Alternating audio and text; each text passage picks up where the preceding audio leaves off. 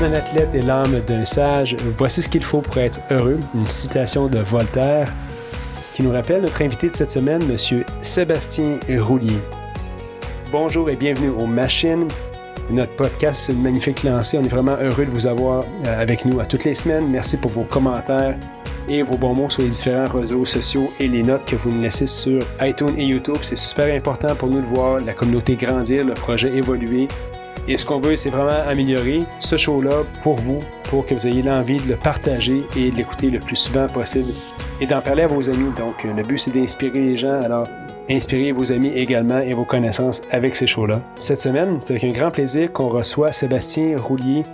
Euh, Sébastien, l'entrevue euh, ce vendredi, comme vous êtes à l'écoute présentement. Et demain, il va courir le MRSQ, qui est un événement de course à Montréal. Alors, je vous conseille de peut-être jeter un coup d'œil sur le site Facebook de l'événement. Mais euh, Stéphanie et moi l'avons reçu dans notre studio. Et laissez-moi vous dire qu'il y a beaucoup de, il, y a beaucoup, il nous a beaucoup inspiré en fait. Sébastien, c'est un pédiatre qui a commencé à courir de manière euh, plus sérieuse il y a quelques années. Il accumule les exploits en marathon. Euh, il, nous inspire également en s'impliquant dans différentes causes. Il vise maintenant un record Guinness et il va courir le Spartathlon en Grèce, qui est un événement auquel il va être le premier Québécois à participer. Alors, je vous invite à écouter avec intérêt cette entrevue-là et la partager au maximum parce que c'est vraiment inspirant. Bienvenue aux machines et bonne écoute.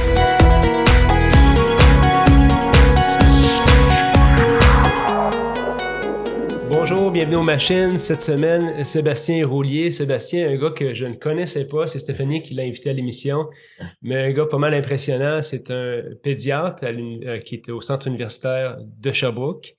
Ça va être le premier euh, Québécois qui va participer au Spartathlon en Grèce. Euh, un parcours pas mal tripant. au niveau de la course à pied, je pense qu'il n'y a pas grand monde qui a fait tout ce qu'il a fait. Fait que Sébastien, on vient de parler un peu de son style de vie, de qu'est-ce que le sport lui apporte aussi dans le milieu de, ce qu'il fait au niveau du travail.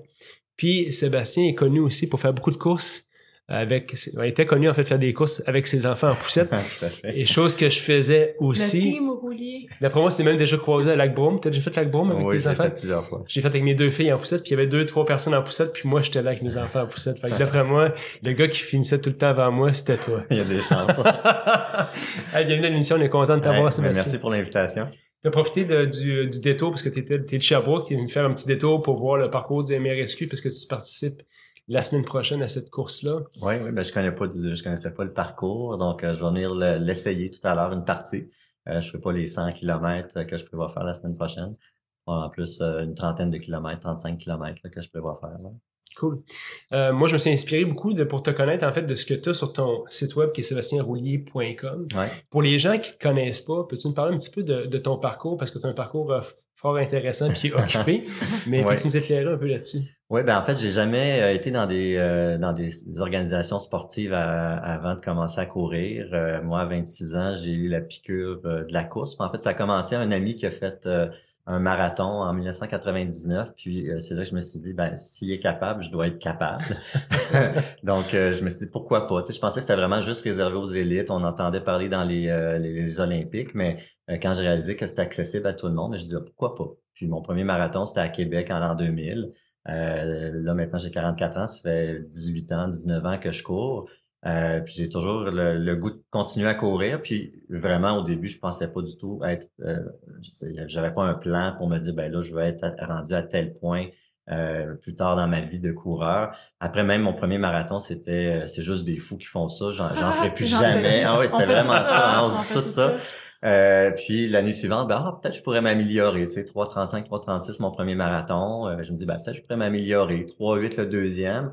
Euh, ben là, je dis, ah, tiens, pourquoi pas briser le 3 heures, tu sais, le, fameux 3 heures à briser. Puis euh, tranquillement, ben, j'ai pu gruger des minutes. Euh, c'est surtout l'augmentation de mon kilométrage en entraînement qui a fait que j'ai vraiment descendu mes temps de autour du 3 heures à 2h45 et en bas même de 2h40 sur des marathons. Au début, au c'était vraiment que des courses sur route que je faisais. j'ai commencé comme avec le marathon, c'était ma première course chronométrée, ça a été ça. Euh, puis tranquillement, j'ai rajouté des demi-marathons, des 10 km. Euh, des courses avec la poussette, on en parlait, Team Roulier. Ben, quand j'ai eu mes enfants, mon premier en 2006, ben, dès 2008, ben, j'ai dit ben, pourquoi pas l'embarquer dans la poussette puis faire des courses avec lui. Puis là, ben, les performances étaient là, fait que c'était le fun. Tu sais. Je gagnais des fois avec la poussette. J'étais sur les podiums avec la poussette. Je pense que sur les 30 courses que j'ai faites avec la poussette, j'ai été 15 fois sur, euh, un, podium. sur un podium, puis j'en ai gagné aussi. Fait que, il y, a, il y a tout cet engouement-là qui est intéressant. Puis à un moment donné, ben, euh, dans mes entraînements, je me suis dit, ben, pour que le marathon soit plus facile, parce que c'était vraiment focus marathon, moi, là, ben, je me suis dit pourquoi pas faire des très longues distances en entraînement. Fait que je m'étais mis à faire des 50, 60, 70 km. J'avais vu des articles aussi sur des Japonais qui faisaient ça. Fait que je me dis, oh, je suis pas tout seul à faire ça.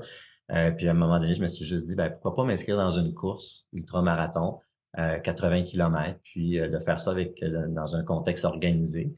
Mais je cherchais vraiment un parcours qui était courable, mais pas trop avec des pentes parce que je n'étais pas un coureur de sentier. Puis la course que j'avais trouvée, c'était en, au Massachusetts, à Ipswich, euh, le, Stone 450. Euh, c'était en 2011. Euh, puis j'ai eu la piqûre pour la trail. Puis 2012 a été une année de transition où j'ai fait un peu moins de courses sur route. puis j'ai commencé à faire un peu de trail. Puis 2013, j'étais rendu vraiment à faire beaucoup plus de trail. Puis là est arrivé les, offres, les opportunités d'aller représenter le Canada dans des championnats mondiaux. Puis j'avais des bons temps sur mes premiers 80 km. Fait que ça motive aussi à dire, ben, on va continuer là. Euh, fait que avec les, les, championnats mondiaux au Pays de Galles. Euh, euh, après ça, j'ai été aussi en, au lac d'Annecy, Portugal. Ben, ça, c'est juste d'autres motivations pour poursuivre. Puis on se trouve d'autres défis par la suite. Puis à travers ça, ben, j'ai commencé à avoir des engagements, à m'engager auprès de, d'organismes, puis de, de, courir pour d'autres finalement aussi. Euh, puis là, c'est là que mes défis. Comme la montée, là. De... Ben, c'est ça, mes défis euh, personnels sont. sont C'était quoi le dernier, le 12, c'est 12 fois? C'était combien de fois? Euh, ben, la montée du. Mont Offer. Ouais, ouais. ouais. Ben, le défi du Mont Offer, c'était en 2015, la première fois que je l'ai fait, puis euh, c'était pour le camp, cette fois-là. Puis je m'étais dit, ben, pourquoi pas faire un défi?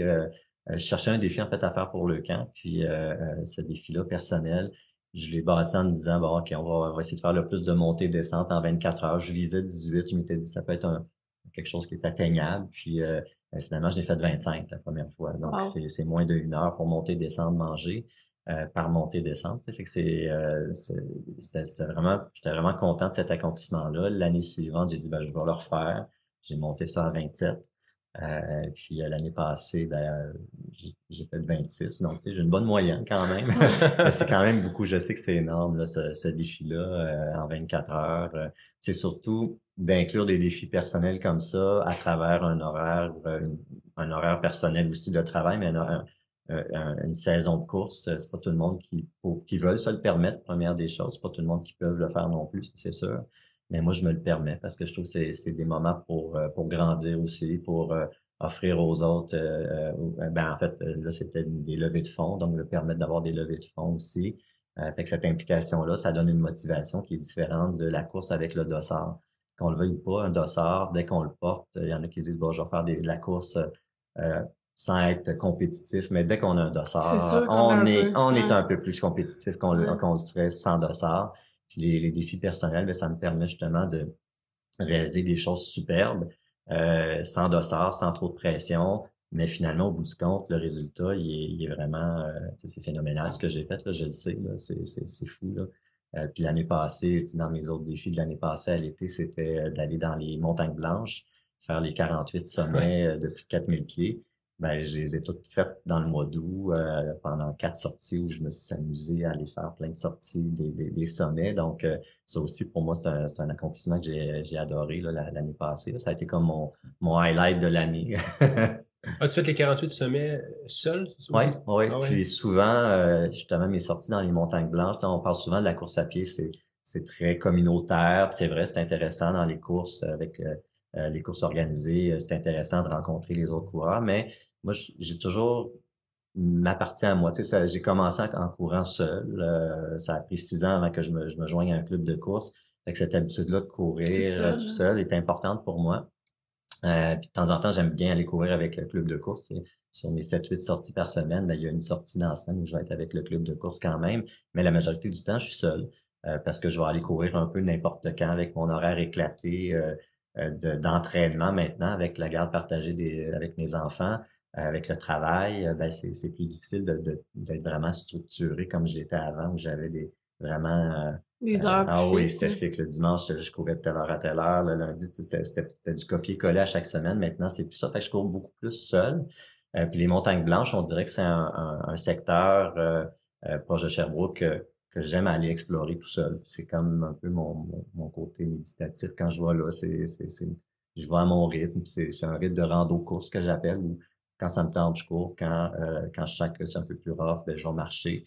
Euh, puis tous ces sommets-là, les 48, ben oui, je les ai faits tout seul. Puis euh, je dormais dans ma vanne euh, en deux, deux, deux nuits, je dormais 4-5 heures, puis hop, on repartait le lendemain. Que non, c'est des petits trips intéressants. là. Wow. Mais écoute, euh, on pourrait, je pense, parler d'une émission complète, je pense, sur tous tes, sur tous tes défis, mais je pense que ce qui est intéressant dans ton cas, c'est que tu es un professionnel, tu as, un travail qui est prenant comme pédiatre. Ouais. Euh, c'est quoi le parallèle ou qu'est-ce que tu retrouves entre, le, sport puis le fait d'être pédiatre? Qu'est-ce qui fait en sorte que, que ces deux choses-là se rejoignent pour toi? Qu'est-ce, c'est quoi le dénominateur commun de tout ça pour Ouais. Ben, je dirais, euh, c'est probablement pourquoi j'ai choisi le sport d'endurance, puis pourquoi j'ai choisi la médecine. Puis en fait, la médecine, c'est la pédiatrie de soins intensifs, donc les soins critiques aux enfants. J'ai l'impression que c'est la résilience quand j'y réfléchis de plus en plus. je pense que le point commun, c'est, euh, je pense que je suis un être euh, assez résilient pour euh, accomplir tout ça. Euh, et, dans les deux secteurs, les, deux sphères de, ma vie qui sont ces, deux sphères-là, il y a mes enfants aussi qui occupent une grande place aussi. Il y a de la résilience avec eux autres aussi. avec trois enfants qui ont 12 ans, 9 ans puis 7 ans, ça, ça occupe. Je suis en garde partagée depuis 2013, donc ça fait quand même 4-5 ans que, euh, que, que j'ai j'ai dû réarranger mes horaires, mais je pense que c'est beaucoup le, le point commun.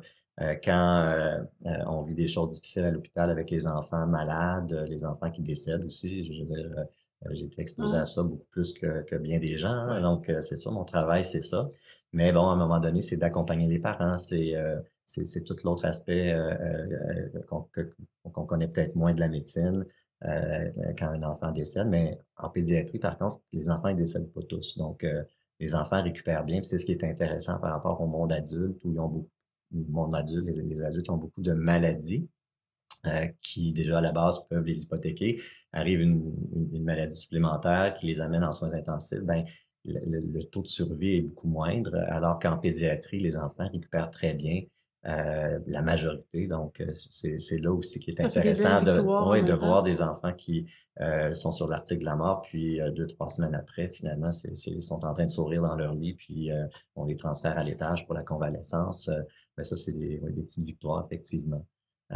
Puis, je dis pas nécessairement, mais tu sais, je pense que c'est la, la course, c'est pas un exutoire à tout ça non plus. Je pense que c'est juste que je suis une personne qui, qui aime les défis. demander? Oui, ben, ça semble le faire demander. Ça peut paraître comme ça quand Ouais. on regarde euh, d'un point de vue externe, mais pas du tout. Je vais pas courir pour me dire, euh, euh, ah ben là, j'ai une grosse journée, je vais aller euh, libérer le stress. Je me considère pas une personne stressée de base non plus. Donc, non, c'est juste que j'ai l'impression que ces deux ces deux aspects de ma vie-là, ben, ça, ça a un chemin qui, est un peu parallèle, qui se ressemble un peu de, de, de résilience. En course à pied, c'est d'aller chercher des défis, d'aller sortir un peu euh, euh, de la zone de confort, euh, qui nous amène toujours à aller un petit peu plus loin. Donc, on dirait que j'aime aller plus loin, de, de m'amener des défis, justement pour voir ben, comment je peux m'adapter à tout ça. C'est de l'adaptation, la course à pied, en fait. Là. Je dis pas que tout le monde peut faire ce que je fais, mais euh, c'est pas du jour au lendemain non plus que j'ai fait ça. J'ai une bonne base de coureurs de fond avant de, de vraiment euh, dire je fais des ultramarathons. Puis ça s'est inscrit sur mon passage aussi. Puis ça, je pense que c'est- important aussi de, de se permettre d'aller explorer des, des chemins qu'on penserait peut-être pas y aller. Donc, tu sais, les sentiers, c'était pas voulu. À un moment donné, ben, quand j'étais allé en sentier faire un 80, c'est là que ça m'a ouvert des portes. euh, euh, en fait, c'est c'est là que vraiment j'ai eu la, la- la piqûre de, de la course en sentier. Puis à ce moment-là, c'était pas du tout en 2000, quand j'ai commencé en 2011, c'était j'avais pas le 160 km en tête du tout, du tout. Je me suis dit, peut-être une fois, on va le faire, euh, parce que c'était la distance mythique, mais euh, euh, c'était pas planifié quand j'étais pour le faire. Puis à un moment donné, je disais, ah, ben, on dirait que là, je suis prêt. Fait que, en 2013, ça, ça a été mon premier 100 miles. Euh, puis la même chose pour le Spartathlon, euh, ça s'est inscrit graduellement dans, dans mon horaire, de dire, Ah, tiens, peut-être je pourrais aller aussi loin que ça. Euh, on, on fait des parallèles, on veut faire des parallèles, mais c'est la, course à pied, ce qui est intéressant dans mon parcours, je trouve aussi quand je regarde avec un recul, c'est que sur les, les 160 courses que j'ai faites, 170 courses que j'ai faites jusqu'à maintenant, euh, il y en a là-dedans 55 marathons, 35 ultramarathons de plus de 80 km. mais j'ai, j'ai, je me suis inscrit à ces courses-là tout à l'avance. Je me suis pointé à la ligne de départ pour chacune de ces courses-là. Je les ai toutes complétées. Euh, puis on sait que ce genre de courses-là sont lot d'abandon, hein, surtout. Euh, ça peut être énorme dans certaines courses. Euh, je prends juste le, le, Tour du Mont Blanc, c'était 50% à peu près l'année où je l'ai fait. Mais euh, j'ai pas une tête de cochon, je suis pas c'est pas à tout prix je dois je dois pas abandonner, mais je me permets d'aller peut-être plus loin que ce que euh, ce que peut-être certaines personnes se, se permettent pas euh, euh, en disant ben gars ça va mal, mais on va continuer pareil parce que ces courses-là, ils n'ont pas tout été bien. Il, y a, plein de courses où je, dans ces ultras-là, on se dit tout le temps à un moment donné, qu'est-ce que je fais ici? Ah, ça, c'est sûr. Ah oui, oui, on se le dit, c'est sûr, sûr, sûr, tout le monde se dit ça, même les bons. Euh, mais c'est, de passer cette étape-là négative. Puis quand ça va pas bien, ben c'est de focuser sur ce qui peut aller, aller bien, puis d'y aller juste un pas à la fois, puis à un moment donné, ça finit par passer. c'est temporaire. Puis la, douleur est là, par contre. La douleur est là pour tout le monde. Puis il faut pas penser que parce que je fais ces, ces défis-là, ces grosses courses-là, que j'ai pas mal. Non, il, y a, vraiment beaucoup de douleur, beaucoup de douleur dans les jambes. Mais c'est, on y va un pas à la fois. Puis tant que je suis capable d'en faire un, ben, je peux peut-être en faire un deuxième. Puis c'est comme ça qu'on peut gruger les kilomètres. Puis qu'au bout du compte, on les complète toutes. Là. Sais-tu, euh, tu parles de ça, tu dis des fois je vais aller un petit peu plus loin, puis on parlait de la, la pédiatrie. D'après toi, si tu je, suis convaincu que tous les pédiatres font un excellent travail. Est-ce que tu penses que d'avoir ce mindset-là, d'aller un petit peu toujours plus loin, est-ce que dans certaines circonstances, ça t'a permis d'aller plus loin dans un traitement, dire si j'avais pas fait ça, possiblement que j'aurais pas eu ce résultat-là avec cet enfant-là? Pas vraiment, je dirais, parce que euh, la différence de la médecine avec ce que je fais à la course, c'est que c'est quand même un, travail d'équipe. Euh, donc, euh, je pense que c'est là la grosse différence médecine et course à pied. puis la médecine est quand même soutenue par beaucoup de littérature aussi. ce qui fait que on, a quand même un chemin qui est quand même bien balisé. ce qui est différent à la course à pied, je pense que chacun écrit sa propre histoire en course à pied. Moi, j'écris la mienne à ma façon maintenant. Puis c'est plus comme ça que je le vois, mais euh, je peux pas dire vraiment que j'ai fait des, des, des, essais de, de, quelque chose on, essaie d'être quand même backé euh, par, euh, par la littérature, par nos collègues, par euh, des gens qui ont de l'expérience, si c'est une situation qu'on connaît un peu moins. Hmm. Tu parles beaucoup de résilience sur ton site web, tu le dis souvent tantôt. Je pense que beaucoup de gens qui courent, ça, ça vient pas sans raison, moderne, qui viennent à travers ces défis-là. Est-ce que tu penses que la, la, la, graine a été plantée plus avant, avant que tu découvres la course à pied? Dans ta jeunesse, est-ce quelque chose qui a fait en sorte de écoute, j'ai le goût d'aller plus loin, euh, que la plupart des gens dans ces, dans ces, en course à pied ou, dans la médecine? Est-ce que c'est est-ce que c'est venu plus tôt dans ta vie? Est-ce qu'il y a un événement ben, qui. Ouais, ben en fait, de sortir de sa zone de confort, en fait, c'est peut-être ça aussi, la, résilience, s'adapter. Euh, j'étais pas le plus grand sportif quand j'étais jeune, mais euh, j'allais jouer dehors pareil avec mes frères, euh, on s'amusait, c'était souvent des petites périodes extérieures où on, on, en profitait, mais jamais dans des sports organisés. Mais disons que le, côté plus euh, euh, studieux était peut-être plus fort quand j'étais jeune aussi. Euh, mais j'étais quelqu'un qui était plutôt réservé. Pour sortir de ma zone de confort ou aller chercher des, des, des, situations un peu différentes, ben je m'étais, je me rappelle, en, primaire, quatrième, cinquième, sixième année, ben, je m'étais inscrit à des concours d'art oratoire. Euh, ouais, pourquoi pas? Euh, puis là-dedans, encore là, sais, quand tu as des performances qui sont bonnes, c'est-à-dire j'avais gagné des, certains de ces concours-là euh, dans ces années-là, ben tu te dis, bon, on va, poursuivre, on va en faire un autre, on va faire l'année suivante aussi. Euh, fait que je pense qu'il y a toujours eu ce petit côté-là de peut-être sortir un peu de la zone de confort. Euh, puis puis le, chemin de la médecine n'était pas dessiné non plus, même au cégep. C'est en allant voir l'orienteur qui me disait Hey, tu as des bonnes notes, pourquoi tu penses pas aller en médecine? Je dis, ah, ben, tiens, pourquoi pas? fait que je me suis inscrit en médecine. Euh, puis, tu sais, je pense il y a le côté aussi d'essayer d'aller ouvrir des portes ou d'aller vers des portes euh, qui sont peut-être fermées que tu vas aller ouvrir toi-même. Des fois, c'est d'aller explorer euh, euh, peut-être sur un chemin que tu pensais pas aller. Je pense que c'est intéressant aussi. Euh, quand j'étais plus jeune, ben plus jeune, même au début de ma médecine, sais, je pensais pas nécessairement avoir d'enfants. la pédiatrie, c'était hors de question, même dans mon dans mon cursus de, de, de, de, de médecin, euh, quand j'ai commencé, c'était comme pas une discipline que je voulais faire. Puis, euh, en faisant des stages, j'ai réalisé, ah, tiens, ça peut être intéressant finalement la pédiatrie. Euh, puis en faisant des stages comme ça, ben, j'ai réussi à, changer de, de, de, la résidence de médecine de famille vers, pour aller en résidence de pédiatrie. Euh, premier stage que je fais en pédiatrie, c'est un stage aux soins intensifs. Ah, c'est intéressant, on va aller là. Euh, puis je suis arrivé dans un bon moment où il manquait euh, d'intensivistes. Fait que ça, mon, parcours a été plus court que certains euh, pour ça, donc j'ai pas eu à me sur sur sur spécialiser comme certains doivent faire maintenant. Euh, donc les portes se sont ouvertes, les portes, les opportunités se, se sont offertes, puis j'ai j'ai pu avancer tranquillement là-dedans, puis trouver ma voie au niveau au niveau de la pédiatrie pour maintenant être aussi le directeur médical des soins intensifs. Fait que, encore là la gestion, c'est pas quelque chose qui, m'appelait tant que ça quand j'étais dans mon cours de médecine, vraiment pas. Puis euh, euh, ça s'est offert à moi comme coordonnateur d'abord. Puis finalement, maintenant, je suis absolument directeur. Fait que c'est tous des, petits jalons qui se rajoutent. Puis d'avoir eu tout ça en arrivant euh, avec la course à pied, avec les enfants, je pense que ça aurait été difficile, mais moi, je vois ça comme... Ben, c'est ça, c'est, des petits pas à travers ma vie, tout ça. Puis c'est, on, a une fondation qui est solide, puis on peut rajouter, on peut se permettre des choses. Puis il y a des fois, puis il y a des choses qu'on peut on va apprendre à dire non aussi. Il y a des choses qu'on va dire non.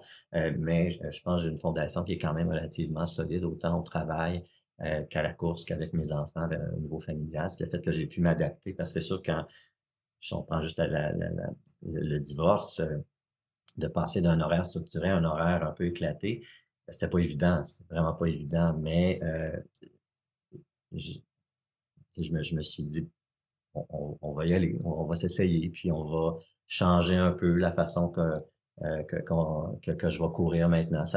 Il faut accepter que ça va être différent de ce on que ce que j'avais auparavant, où c'était beaucoup plus structuré. Euh, puis maintenant, mais ben, je suis confortable avec cet horaire-là.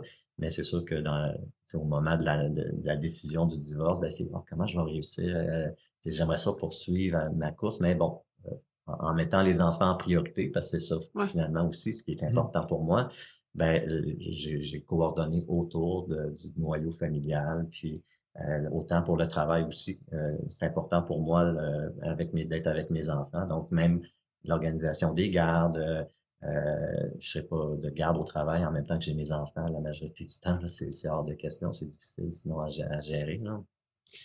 selon toi, c'est quoi la perception de tes enfants par rapport à, à tout ça?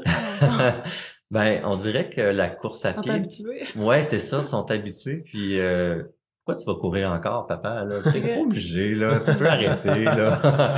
euh, mais quand je leur dis que ça, j'en ai besoin, euh, ça fait partie de moi, ben ils comprennent un peu, mais tu sais, sont pas très euh, très in... en fait, sont, sont pas des grands coureurs. Euh, ils ont leurs propres intérêts, la musique surtout. moi, je suis pas musicien du tout, mais ils sont très bons en musique. Euh, fait que je les accompagne là-dedans. Ça fait un peu leur différence aussi. Donc, je pense qu'à quelque part, euh, de suivre les, les, traces des parents, c'est pas toujours évident pour des enfants.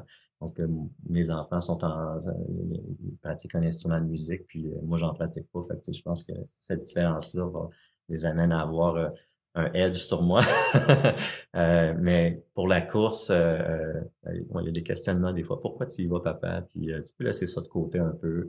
Puis je rimerai pas, par contre, une, une, sortie avec mes enfants pour dire, il faut que j'aille courir absolument. Là, euh, euh, mais je vais essayer d'inclure des choses un peu différentes avec mes enfants, le plein air, par exemple. Puis c'est ce que je réalise qui est important pour mm-hmm. moi, c'est d'aller en plein air. au bout du compte, c'est oui, c'est important la course, mais euh, des fois, juste d'aller monter une montagne avec mes enfants, ben c'est sans dire que c'est un entraînement, mais monter une montagne une fois que les enfants la fin de semaine. Ben, j'aurais fait ça avec mes enfants, mais c'est quand même une marche en montagne.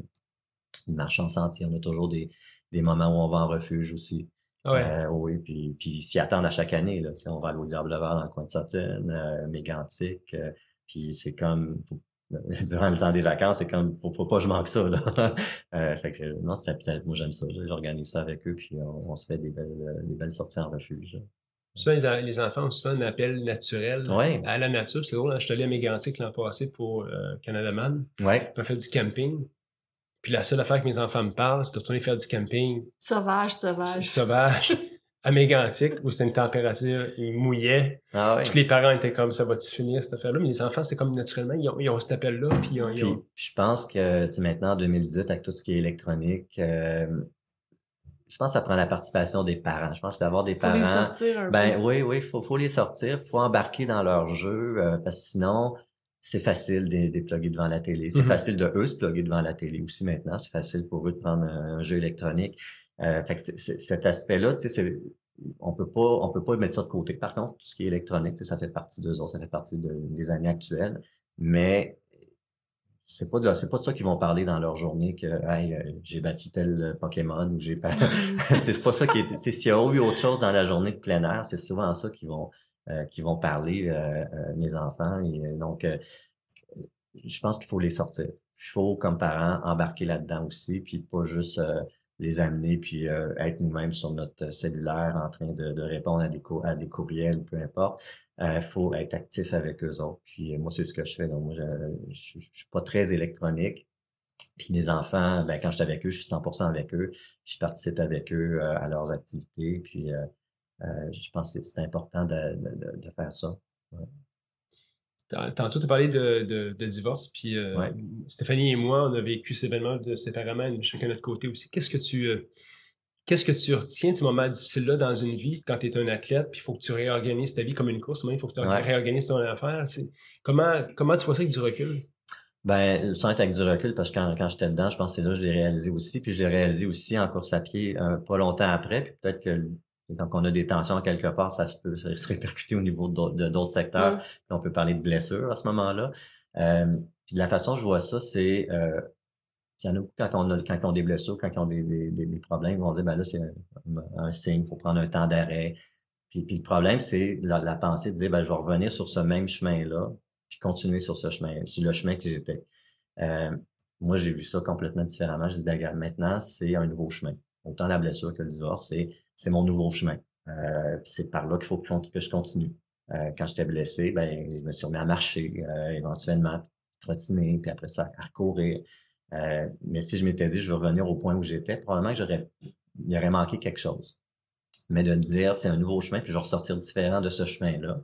Euh, puis euh, je verrai qu'est-ce qu'il va y avoir après ça, au bout de ce chemin-là. Ben, en course à pied, ça m'a amené quand même à faire plein de championnats après, plein de défis. L'année où je me suis blessé, c'est l'année où j'ai fait les championnats mondiaux au lac d'Annecy, puis j'ai été aussi en, j'ai fait mon défi, mon premier défi au Mont Offord.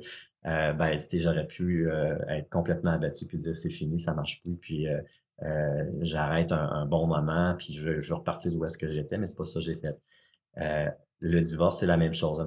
Du moment où je me suis dit ma priorité, c'est les enfants, ben j'ai vu un peu nos, nos chemins, moi et mon ex-conjoint, des chemins un peu parallèles où on n'a pas le choix. On va encore entretenir une relation de parents, euh, mais euh, euh, il y a certains moments que les enfants vont être avec avec elle, des moments qui vont être avec moi, mais c'est pas le temps d'être en chicane l'un avec l'autre, c'est pas le temps de, mettre des bâtons dans les roues au niveau des avocats pour donc en médiation finalement, mais tu sais quand même pour bien statuer c'est quoi les paiements qu'il faut faire et tout ça, la routine des, des divorces, mais sans dire ben là tu sais je, je vais pas payer ces, ces scènes là de plus, tu sais c'est comme garde que j'en ai rangé puis euh, si j'ai à payer, il n'y aura pas de problème.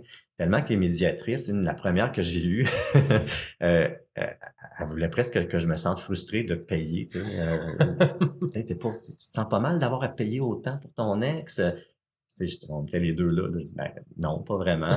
euh, c'était la personne aussi qui me dit, ben là, quand on, on, parlait un peu de notre style de vie, ben, ben là, il va falloir que tu arrêtes de courir. Tu n'auras pas le choix. c'est sûr qu'avec ces, ces, ces propos-là, ben, j'ai dit, OK, c'est peut-être pas la bonne médiatrice. Même mon ex-conjointe a dit, elle trouvait que la relation avec, c'était pas idéal. Euh, pour trouver quelqu'un finalement que, bon, OK, on, avait des choses un peu plus euh, bien encadrées, qu'on pouvait vraiment, euh, vraiment déterminer notre, notre chemin. Puis, c'est de le voir vraiment, pour moi, c'est des chemins nouveaux. Euh, puis, je pense que c'est pour ça que c'est un peu l'adaptation, la, résilience, ça revient tout à ça quand même. Puis de, se dire, ben, OK, non, maintenant, je continue là. Euh, les enfants sont toujours pas loin, avec euh, mon ex qui est toujours pas loin. Euh, c'est comme ça que je vis, je vis mon divorce. Donc, sans, sans tension, puis on poursuit, on poursuit le chemin des fois, la question qui pourrait venir des gens, ben, est-ce que la course à pied a amené le divorce? Je sais pas si vous l'aviez. je ne vais pas poser, en fait. Non, hein, ça. Mais, ça, c'est la pointe de l'iceberg. Tu sais, c'est, ce qui paraît. Euh, mais selon moi, je penserais pas. Euh, il faudrait poser la question aussi à mon ex si, elle le pense. Mais c'est sûr que c'était une période où on a eu des enfants aux deux ans. Euh, puis le plus vieux avait six ans, quatre ans. Euh, en fait, 0, 2, 4 à ce moment-là. Euh, donc, euh, euh, beaucoup dans une vie familiale avec des jeunes enfants, c'est prenant. moi, je considère qu'on a plus, on s'est plus oublié comme couple Mmh. que on, vivait des, on vivait comme parents, mais pas comme couple. Puis quand est arrivé le moment où on aurait voulu vivre comme couple, mais on, on se reconnaissait peut-être plus à ce moment-là. Moi, c'est comme ça que je, je, je, le perçois. Je me dis, si la course à pied avait été un gros facteur de divorce, ben, elle me permettrait pas d'aller en Grèce, ça me permettrait pas de changer, ah, jongler avec les horaires. Ben, j'ai aucun problème. Euh, on, on, a une bonne euh, autant elle, quand elle a des demandes, que moi j'ai des demandes, on réussit à, à, changer. Oui, on, on, trouve un terrain d'entente assez rapidement aussi. Là, donc, c'est le fun. Oui, ouais, tout à fait. Fait a aucun accrochage euh, à ce niveau-là. Puis je n'abuse pas non plus. Euh, puis j'ai mes enfants 50% du temps. Puis dans une année, on, se partage ça.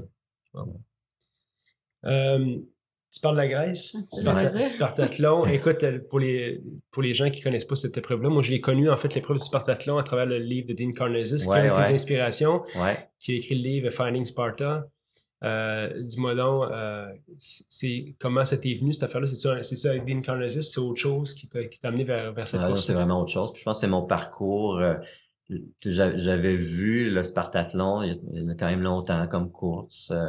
Euh, je m'étais dit peut-être un jour, puis on, cette année, euh, ben, en fait l'année passée, je me disais pourquoi pas m'essayer pour 2000, 2018. Euh, tu peux-tu juste parler de la, mythologie ou l'histoire derrière la Spartathlon pour les gens qui ne connaissent pas la course? Ben, ben on connaît beaucoup la, tout ce qui est toute la légende de Phidipides avec le marathon qui aurait euh, couru de euh, vers Athènes, donc des, plaines de, marathon vers Athènes pour annoncer la victoire sur les Perses, le 42 km, puis qui en criant victoire, il serait mort au pied, euh, au pied du roi dans, ce, temps-là. Je sais c'est qui était là à, Athènes, qui l'attendait. Euh, mais il y a une autre légende. Euh, et, celle-là, il a trouvé sa place dans les écrits aussi. Puis c'est la, légende encore d'un messager. Puis les gens, pour eux autres, ils l'appellent aussi c'est qui aurait parcouru d'Athènes à, à, Sparte pour aller demander l'aide des Spartiates pour les aider contre l'invasion perse. Euh, puis ça, ben, c'est la distance de 246 km euh, qui aurait été parcourue en 36 heures selon les écrits, en une journée et demie. Donc, c'est le cut-off qu'ils ont mis pour cette course-là. Donc, c'est 246 km, principalement sur route.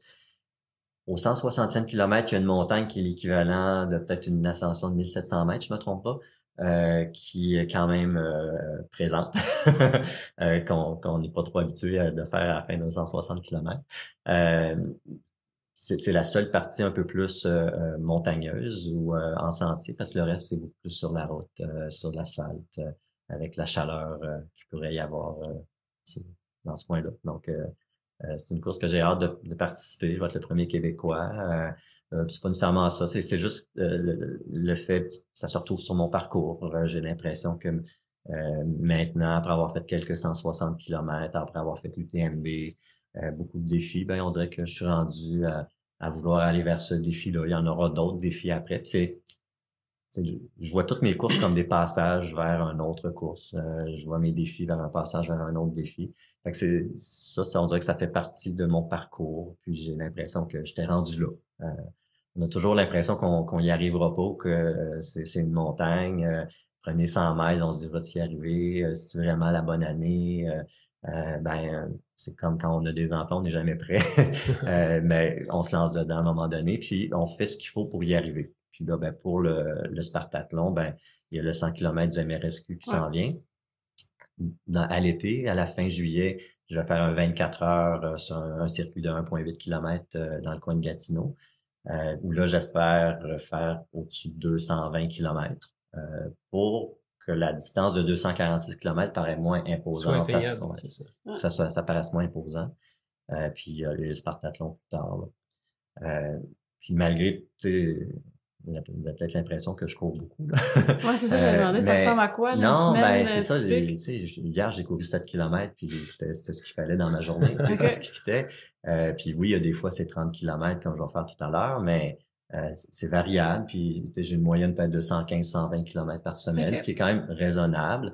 Mais des grosses semaines de 140, 160, euh, on n'est pas tant que ça. Puis 200, c'est quand je fais des courses, euh, des, des, courses de, de, 100 km là, que, ou de 80-100 km que là, je vais avoir, euh, euh, je, vais dépasser le 200. Donc, j'ai j'ai pas nécessairement le, volume que d'autres coureurs élites vont avoir. J'en ai plus que la moyenne, ça c'est sûr. Euh, mais j'ai pas nécessairement euh, beaucoup plus que, que, que, certaines personnes. Et aussi ton bagage maintenant qui, qui aide, là? Ça, c'est sûr. Euh, je, je, transporte beaucoup plus que, que bien des gens. Euh, des gens qui sont nouveaux dans la discipline, euh, c'est sûr, c'est sûr. Hein.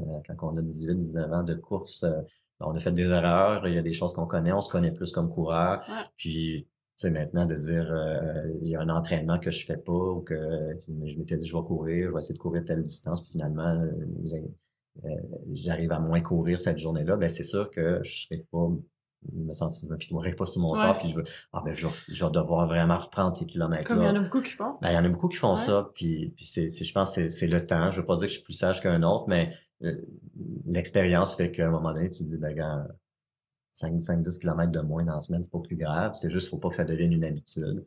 Comme abandonner dans une course, pas grave, mais il faut juste pas que ça devienne une habitude. Bon, j'ai pas encore abandonné, je dis ça comme ça, mais euh, euh, je- quand j'aurai abandonné, j'aurai mes raisons à ce moment-là, comme Ah tout le monde a leurs propres raisons. Mais je me serais donné probablement beaucoup pour y arriver, par contre. Euh, si, vraiment j'ai à prendre la décision d'arrêter. J'ai couru, bon, je suis un cordonnier mal chaussé, j'ai couru blessé dans un 100 km au Qatar, dans un championnat mondial, avec une, euh, au niveau d'un ligament, une tension ligamentaire au niveau de, de, l'aile, au niveau des adducteurs. Euh, ben, j'ai fini quand même cette course-là. Euh, C'était pas la, course idéale, mais je, je me suis rendu jusqu'au bout, puis je suis encore en train de courir maintenant.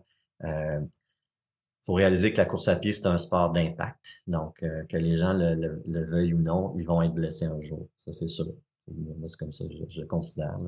Tout le monde va être blessé en course à pied.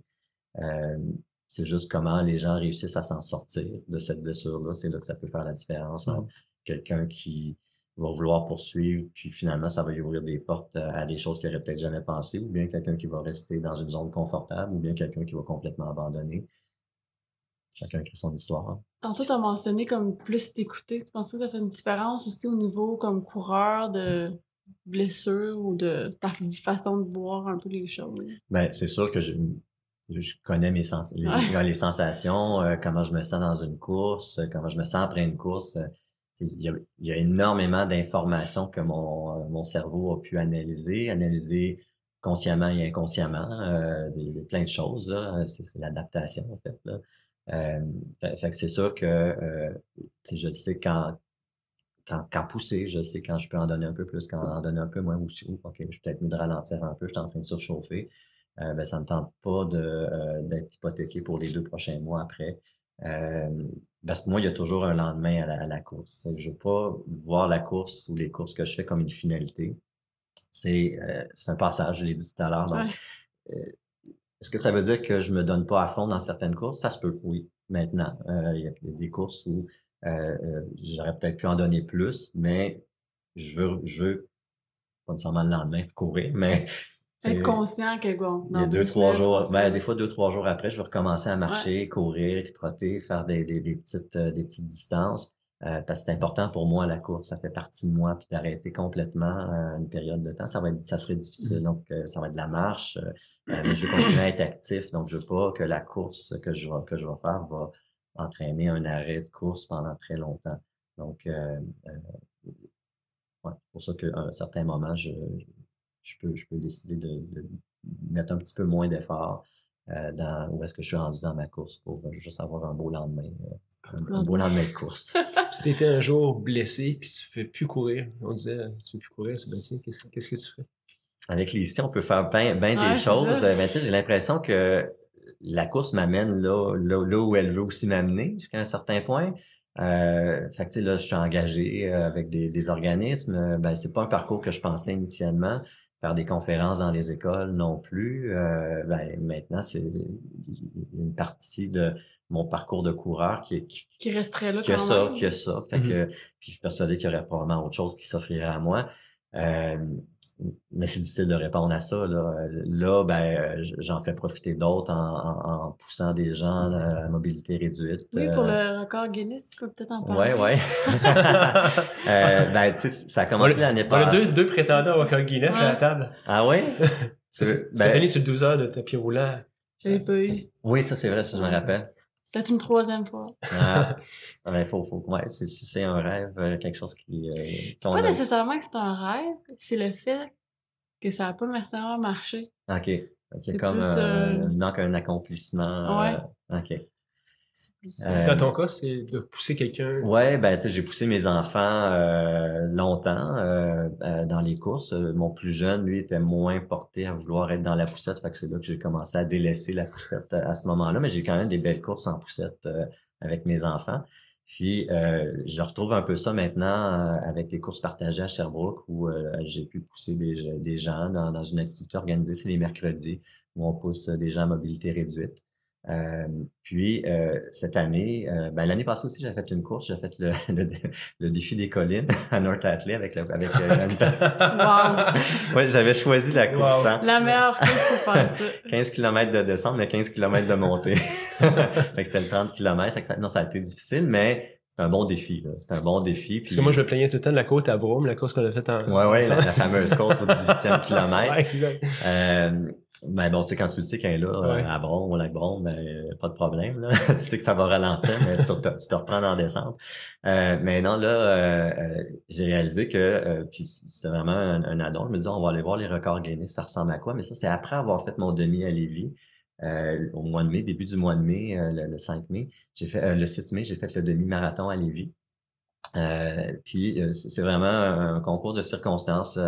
Euh, L'équipe euh, qui ont conçu la, la poussette pour adultes, euh, Cartus, avait trouvé quelqu'un qui serait intéressé, puis il y avait une offre de l'organisation Je cours Québec qui disait ben, qu'il leur permettait de courir, à quelqu'un de courir avec la poussette. Euh, fait, je me suis dit, tiens, pourquoi pas? Euh, la veille, j'avais une course de 80 km, là, mais je me suis dit, pourquoi pas? Il y a des fois, on fait des folies comme ça. Euh, puis, euh, j'ai rencontré la personne que, que, que j'ai poussée finalement pendant le demi-marathon ce matin-là, Netishkoutimi. Moi, Ouais, j'arrivais de. Sherbrooke, puis euh, l'équipe de Québec était déjà à Québec. Euh, puis ça a été une belle rencontre. Puis, au- quand j'ai complété le marathon à 1h30, à un moment donné, j'étais allé juste voir euh, sur Internet c'est quoi les, les, le record Guinness pour quelqu'un qui poussait quelqu'un euh, en poussette. Puis avec une. euh, En fait, pas, pas un enfant, parce qu'il y a des Ouais, records Guinness pour enfants aussi. Euh, puis là, c'était 1h43 pour le demi. Fait que j'ai 1h30. J'ai dit, ben je l'ai. J'ai le record Guinness, mais il est pas officiel, Pas parce que le record Guinness, tu le sais, Ah ouais, c'est assez compliqué. c'est assez compliqué. Euh, faut que tu l'annonces avant. Ah Euh, faut que euh, tu aies les preuves s'il n'y a pas personne de l'organisation qui est là. Euh, bon, euh, là, je me suis inscrit à d'autres courses cet été pour pouvoir battre le record Guinness de demi-marathon euh, et de marathon. Le marathon, c'est 3h35 le, le record. Tu je penserais bien être autour de 1h24, euh, ben 4, 4 du kilo, je pense, pour euh, le demi, puis pour le marathon, autour de 3h, 3h10. Fait que tu me dis, c'est accessible. Il faut juste trouver la bonne personne, la bonne course. Fait que, pour, pour y arriver, là, ben là, je fais le demi à Sherbrooke la semaine après le MRSQ, donc fin juin, euh, avec quelqu'un. Euh, il y a le marathon de Magog qui est pas facile, mais que Ouf. je vais faire aussi avec la poussette, mais disons que c'est plus aussi pour euh, En entraînement. on a une forme d'entraînement, puis en même temps faire découvrir Magog à, à- avec, à la personne que, que je vais pousser.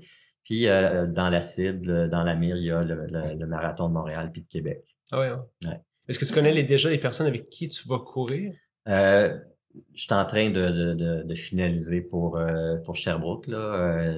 Euh, il y avait quelqu'un qui était intéressé, puis euh, j'attends juste euh, son si elle veut toujours. Sinon, j'ai j'ai mon backup, c'est sûr. Ah ouais. pour Sherbrooke. Magog, c'est déjà déterminé. C'est quelqu'un de la région, là, quelqu'un qui a participé à des courses à obstacles euh, avec poussette, ben, en, en se faisant, en se faisant Ah oui. traîner et trimballer. Ouais, Samuel Camiran. Euh, donc, euh, Magog, c'est déjà réglé avec lui. Puis Montréal et Québec, euh, je verrai. Là, c'est en fait la personne pressentie, c'est aussi la personne avec qui j'ai couru à, à Lévis. Ah ouais. Euh, donc, des personnes qui sont euh, les deux là, assez motivées pour ce qui est du record Guinness aussi, actuellement. Mais c'est de réaliser aussi, c'est quand, quand j'ai terminé le marathon, euh, le demi-marathon à Lévis, de réaliser que ces personnes-là peuvent vivre le marathon ou en fait la course comme comme quelqu'un qui court. Euh, Ouais, elle était très motivée. Ah oui, c'était elle était très motivée euh, un, à faire la course, mais l'après-course aussi, la réalisation, dire euh, je suis une demi-marathonienne, euh, Ouais. euh, tu sais, de voir que ces, ces gens-là peuvent la vivre à leur façon. Euh, puis que la course, finalement, ça peut se passer dans la tête euh, Ah ouais. beaucoup plus qu'avec nos jambes. mais, euh, puis on le sait, hein, la course, c'est c'est la tête qui drive tout ça. Euh, de la même façon que la douleur qu'on ressent, c'est la- c'est- c'est- c'est- c'est un signal que, la, qu'on- que notre cerveau interprète, puis on fait ce qu'on veut avec, puis la majorité du temps, on l'écoute, mais des fois, on peut, des fois, on peut dire, ben, j'ai connu cette douleur-là, puis c'est là que le bagage revient tout le temps. Tu sais, j'ai connu ces douleurs-là, j'ai connu ces sensations-là, ça finit par passer. Versus une douleur un peu plus aiguë, là, tu vas dire, OK, je suis peut-être mieux, peut mieux de faire attention. Est-ce que les deux personnes se retrouvent dans le livre de record Guinness? Euh, si euh, si tu si tu bats le record est-ce que la euh, ben, la façon j'ai vu que c'était écrit c'était le pousseur surtout qui était marqué mais euh, je une mention quand même. Ouais je, ben, je suis pas sûr si c'est une mention mais je m'arrangerais que ce soit mentionné là, que ça a été fait avec la poussette cactus puis avec telle personne comme passager. Est-ce que Team White a été une inspiration pour toi aussi? Pas, réellement, non. Ben c'est sûr que tu sais, c'est tout le monde les connaît. Tout le monde les connaît, c'est une motivation, c'est une inspiration, c'est sûr. Là, personne peut rester insensible à ce, à ce que ce, ce, père-là fait avec son enfant. Euh, mais c'est c'est pas nécessairement dans cette lignée-là que, euh, euh, que, que, que, que j'ai décidé d'aller vers les courses partagées. Euh, puis même l'appellation Team Roulier aurait pu venir de là, mais ça vient pas de là du tout. Ça vient, on parlait de Dean Carnatis, qui est euh, qui été une de mes inspirations, ben lui, à un moment donné, dans une course à relais, euh, il s'était euh, il s'était inscrit comme Team Dean parce qu'il a fait la course à relais tout seul en 200 250 km plutôt là. fait que ça venait de là un peu le team roulier que, que, je me suis inscrit souvent dans des courses.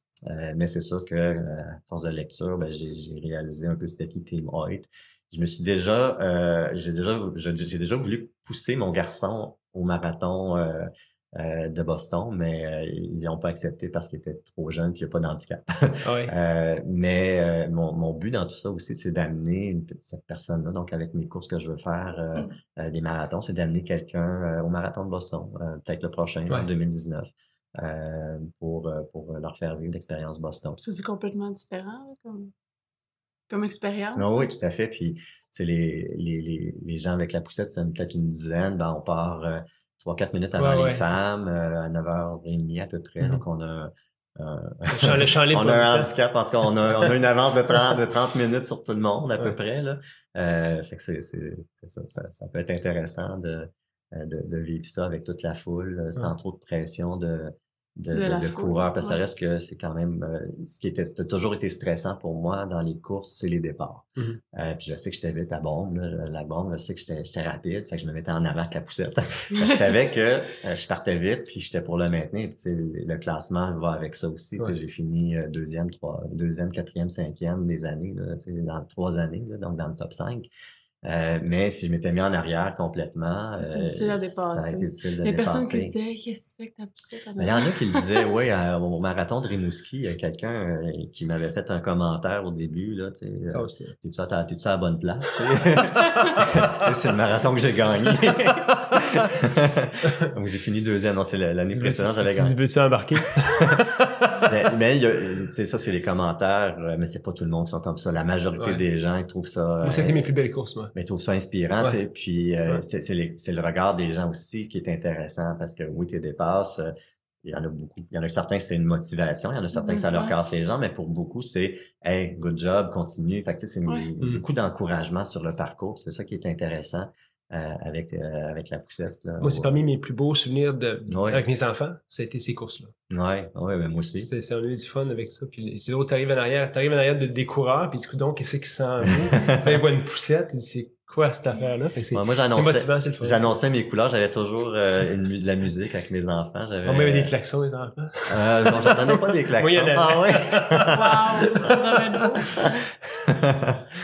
ouais. C'est une belle aventure. Écoute, euh, l'entrevue tire à sa fin, Sébastien, euh, mais je veux te remercier d'être venu nous voir parce que c'est vraiment inspirant ton parcours puis tout ce que tu as fait. Les questions qui nous amènent à la fin, toujours, je sais pas si tu as vu déjà nos entrevues. Oui, j'ai vu. je sais pas si tu as déjà préparé la question difficile. Et je demande à tous mes invités s'il y a une chanson qui serait sur le soundtrack de ta vie. laquelle? Là, tu vas me dire, Maxime, j'en aurais plusieurs. Oui, naturellement. Laquelle serait selon toi celle qui reviendrait le plus souvent? Ça, ben, tu sais, je prends un de mes derniers blogs que j'ai écrit, puis euh, donc c'est sûr je l'ai préparé à cette question. Ah! mais mais je l'avais déjà un peu réfléchi d'une certaine façon parce que sur un de mes blogs, euh, après mes, mes euh, ce que j'ai fait dans les présidentielles, les 48 sommets, ben il y a une chanson qui qui, qui me revenait un peu toujours en tête, puis que je trouvais que ça, ça reflétait bien qu'est-ce qu'on peut être comme coureur. C'est la chanson de Styx. Euh, Come Sailing Away. Ouais. Euh, tu sais, au, dé- au début, tu sais, I'm, I'm sailing away, uh, set an open course on the Virgin Sea. Uh, I've got to be free, free to face the life that's ahead of me. Donc, moi, je trouve que c'était intéressant comme parole de, a, c'est vaste ce qu'on peut faire, c'est vaste ce qu'on peut faire dans la vie, c'est vaste que, je pense que c'est pas juste à la course, mais moi, je, je l'exprime par la course, mais tu sais, c'est, c'est, c'est une mer d'inconnu ce qu'on pourrait vivre à la course. Euh, puis de, de se permettre une liberté de, de vivre ce qu'on veut dans, dans, ce, dans, dans, dans, ce qui nous passionne. Je pense que c'est ça qui est intéressant. C'est ça, c'est comme ça que je vis ma course finalement. Pourquoi après 18, 20 ans, j'ai encore le désir de, de, de me dépasser puis de faire plus dans la course? C'est, c'est, c'est vraiment ce, ce désir-là d'explorer puis d'aller dans des territoires un peu inconnus. Ce que la, la ce qui est connu, c'est ce que je vais voir dans l'immédiat, le moment présent, puis tu sais, en, si on prend la- l'analogie du bateau, ben c'est ce qui est là. hein. Donc, euh, les, récifs, euh, ben, on va les contourner. Puis, j'ai l'impression qu'en 2018, les gens vivent à 100 000 à l'heure, beaucoup de choses. Hein? Euh, c'est comme si on veut aller en ligne droite, mais la destination finale, c'est quoi? Tout le monde va mourir un jour. Puis, pourquoi aller vouloir aller trop vite vers là? Faisons quelques détours. Prenons le temps d'explorer, d'aller voir des, territoires un peu plus inconnus. Puis, moi, cette chanson-là m'a, amené à, réaliser que je pense que je suis sur la bonne voie. C'est, comme ça que je le vis. C'est une forme de liberté que j'avais perdu cet été-là. Euh, quand on, on parlait tout à l'heure que est-ce que la course a joué sur, euh, sur ma relation avec mon ex, pas femme, mais mon ex blonde, oui. Euh, quand j'ai réalisé que finalement je pouvais pas autant m'épanouir que je, que je voulait, que les seuls moments où on, pouvait, où on pouvait se voir, c'était dans les moments où normalement je courais. Quand ça fait 3-4 ans que tu es célibataire puis que tu as organisé tes, tes, horaires, ben, on établit nos priorités. Sais, Les Mhm. priorités, oui, il y a mes enfants, mais oui, il y a la course. Puis euh, à ce moment-là, j'ai décidé de, de, de, de relever l'ancre et de dire, ben, c'est par là que moi je vais aller, c'est ça que je veux faire. C'est, c'est, c'est, c'est ça qui a amené trois jours après euh, ou quelques jours après à, à bâtir mon, mon défi. Mais à bâtir, mes défis, c'est euh, les montagnes, les montagnes blanches que j'avais faites, les 48 sommets, ça s'était décidé un peu sur un coup de tête. Puis c'est, c'est suite à, à à cette rupture-là. Puis euh, à cette chanson-là, je trouve, représente bien tout ça. C'est euh, on part, puis on, on va à l'aventure, puis on verra où est-ce que ça nous ça va me mener. Puis j'avais pas l'intention de faire 48 sommets cet été-là. Mais quand j'ai vu que oh, t'en fais 8, t'en fais 10, t'en fais 15, t'en fais. Ah ben je me rapproche, mais tiens, pourquoi pas? Après ça, je me suis mis à les organiser dans la dernière, euh, dans la dernière sortie. Euh, mais c'est cette liberté-là de, de faire ce qu'on aime qui est important. Puis je pense que comme individu, si on, on on, se lance dans une passion, euh, puis qu'on on essaie de trouver tous les raffinements possibles de cette passion-là, euh, ben on va être heureux, puis on va être heureux, ça va, ça va juste se, se trans- se transposer dans notre environnement. Puis je pense que cette, cette, cette, joie de vivre-là, ce bonheur-là de courir, ben ça, fait que ça va bien au travail, ça va bien dans ma vie avec mes enfants, ça va bien Partout. euh, un peu partout, oui. Ouais. Tu, vibres, tu vibres à la bonne fréquence. Ben, j'ai bien l'impression que oui. C'est ça? Ouais, j'ai bien l'impression que oui. Puis j'ai l'impression que la course va m'offrir encore plein de défis. Euh, je sais pas lesquels, puis ils vont se dessiner au fur et à mesure. Puis euh, on, va te bien. suivre la semaine prochaine. Moi, j'espère juste que c'est pas des défis que t'es blond. hey, Sébastien, euh, dernière question que j'ai pour toi, c'est si tu avais un livre à offrir au plus de gens possible autour de Oh, toi. J'en ai un en plus. Euh, un, un livre que je trouvais vraiment intéressant qui va beaucoup avec la résilience, euh, c'est Le guerrier pacifique. Mhm. La voix du guerrier pacifique.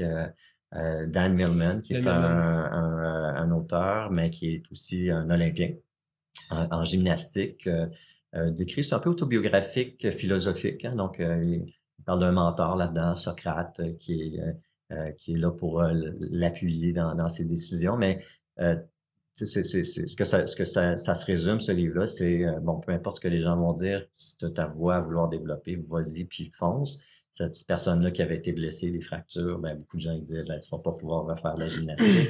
Et lui, ben non, étape par étape, quand on dit que la destination, c'est jamais le, le point final, mais que c'est tout ce qui sont fait dans le parcours qui est important, ben ça, ce livre-là reprend beaucoup ça. Donc, euh, le guerrier pacifique, euh, je me considère probablement un guerrier pacifique aussi. C'est, euh, dans, dans une de mes conférences, c'était ça le, titre de ma, conférence. hein. donc, au-delà des montagnes, les voyages d'un guerrier pacifique, parce que cette, conférence-là, c'était en lien avec mon UTMB que j'avais fait, euh, l'entraîne du Mont Blanc, où j'avais des aspirations un peu plus grandes que, que ce que j'ai fait réellement, mais que même quand ça va pas bien, après 3-4 heures de course, puis que tu sais pas trop combien qui t'en reste, mais que tu espérais faire en bas de 30 heures euh, ou en bas de 28 heures, puis que finalement tu en fais 36. Puis quand tu te réalises que quand tu décides de changer tes objectifs en plein milieu, ben pas en plein milieu de course, quand ça fait 10-11 heures de course que tu cours, puis que en pleine nuit, tu t'assois sur une roche, puis tu te dis, ben, qu'est-ce que je fais ici? J'arrête-tu, j'arrête pas? Puis finalement, tu changes tes objectifs, puis de savoir qu'il me restait 24 heures à faire, ça aurait été énorme, mais non, tu sais, j'ai décidé de poursuivre. Fait je trouve que le, guerrier pacifique, c'est un, un, bon livre. C'est un bon livre qui, qui, me rejoint aussi comme, comme individu. Merci de la, la proposition pour ce livre-là. ça fait plaisir. Merci d'être venu. Merci pour la clarté dans tes propos, parce qu'honnêtement, c'est euh, un gars qui sait où ce qu'il s'en va. T'es comme, es comme un laser, c'est exactement ton parcours. C'est ben, Oui et non. Hein, il, oui, c'est un parcours. C'est un laser qui est sinueux, mais en quelque part, tu sais, le, c'est tout le temps pour le, circuler un peu, voir le, big picture de notre vie un petit peu. Puis j'ai l'impression que c'est c'est un peu ce que tu es aussi. Puis c'est inspirant, je pense, pour, bien du monde qui vont écouter cette émission-là. Pour les gens qui ne connaissent pas, je pense qu'il y a beaucoup de monde connu qui sont venus ici. Tu es peut-être une personne un petit peu moins connue qu'on est, mais qui est très inspirante. Je te remercie d'avoir pris le temps de venir. Puis je pense, Chuck, tu vas faire un post une prochaine pour la MRSQ. La course à laquelle Sébastien et Stéphanie vont, vont participer pour que les gens qui ne connaissent pas cette course-là, qui est un peu underground, mais la connaissent. Oui, oui. C'est ça qui commence, à, qui commence à minuit. Fait que les gens, c'est une course de nuit à Montréal. Fait que les gens vont venir voir ça. Encourager Sébastien et Stéphanie. Puis moi, je vais courir une partie de la course avec euh, Stéphanie. Moi, je vais dormir un peu, puis je vais courir un peu. fait que merci encore une fois d'être venu. C'est ben, super apprécié. Merci pour l'invitation. Puis bonne course. Tu vas courir. Euh, un petit 35. Un petit 35. Cool. Merci. Au revoir.